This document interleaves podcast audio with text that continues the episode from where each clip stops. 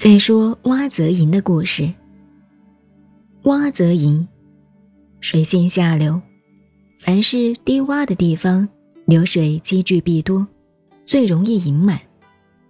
春秋时代，齐桓公、晋文公都是五霸之一，但春秋所谓的霸主，并非后来项羽自称为西楚霸王的霸王。后世所谓的霸王。应该等于现在世界上的发达国家，在国际上有他了不起的武力和特殊的政治声望威力。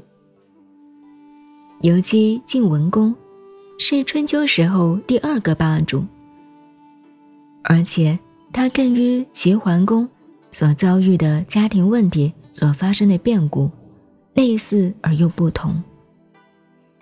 当因为后娘的争权而发生变故。逃亡在外，历尽艰难险阻，吃尽苦头，饿过饭，几乎把命都丢掉，流亡了十九年，获得了丰富的人生经验，最后复国。所以，晋国在他手里成为一个霸主。当他当了霸主的时候，翟这个地方，就是当今山东。有一个老百姓来献风狐文豹之皮者，向晋文公贡献一件长得很大的，起码是有七八百年的道行，成了精灵的狐狸。结果也难免有此一劫，被人抓到杀了，得了一张大皮。在过去，以狐皮制成的衣服叫做。狐裘是第一等的衣料，非常名贵，普通老百姓是穿不起的，没有这种资格和本钱，因此得到这样好的一张特等狐皮，自然要献给君主。另外一张豹的皮，也是有特别花纹的皮色，都是上等皮货。晋文公收到老百姓所献上这样的珍品。因为自己在外流亡多年，什么苦头都吃过，所以看了以后，不免引起感慨，大叹一声说：“风狐闻豹何罪哉？其皮之罪也。狐狸长大了也不犯法，豹子毛长得很漂亮也不犯法，动物有什么罪呢？可是这两个家伙。”硬是被人打死了，只是因为它的皮毛长得太过漂亮，所以才免不了祸害的降临。这时，曾经跟他流亡多年的一位功臣，名叫栾枝的大夫，听了晋文公的感叹，就接着说：“地广而不平，财聚而不散，独非狐豹之罪乎？”这几句话有很妙的双关语。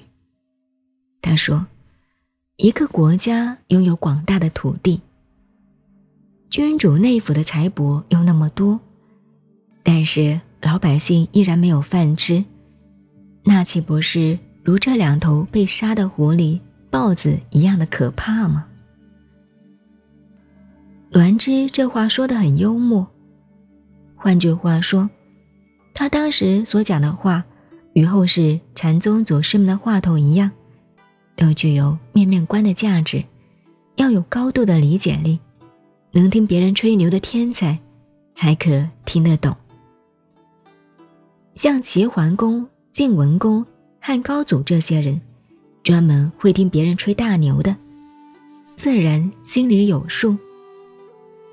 栾枝的话也可以理解为。我们国家的土地那么广大，而你私人皇宫的财产又那么多，福者祸之所以，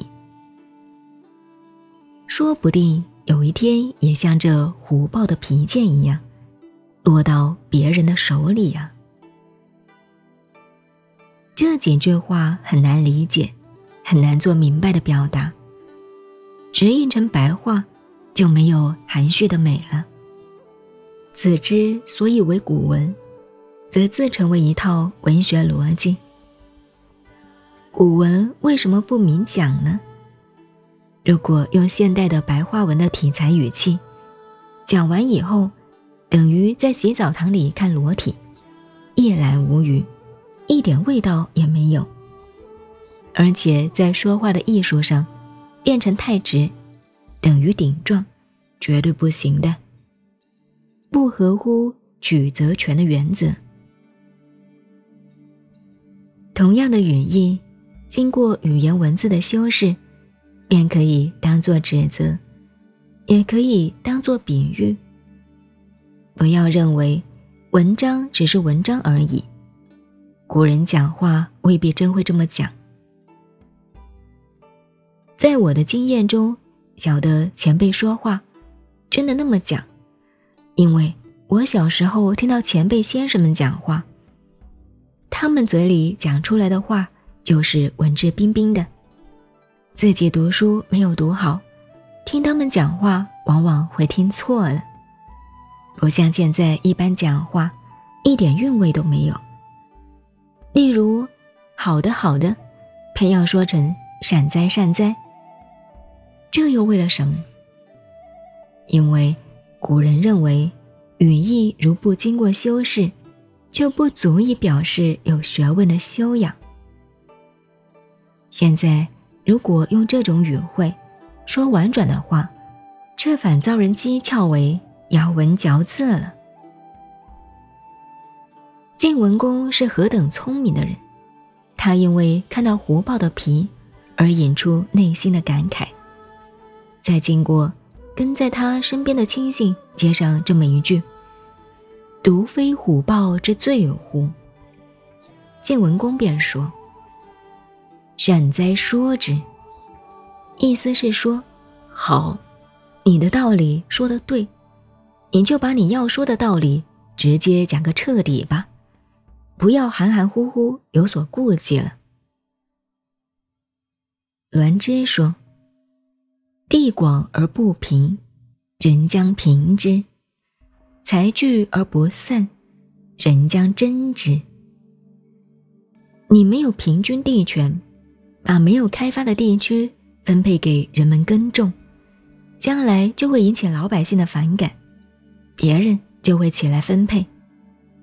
你宫廷中财产那么多，没有替社会谋福利，将来就会有人将你皇宫的宝藏拿走了。晋文公说：“你说的全对。”因此，马上就实施政治改革。于是裂地以分明，散财以正平。这就是挖则赢的道理。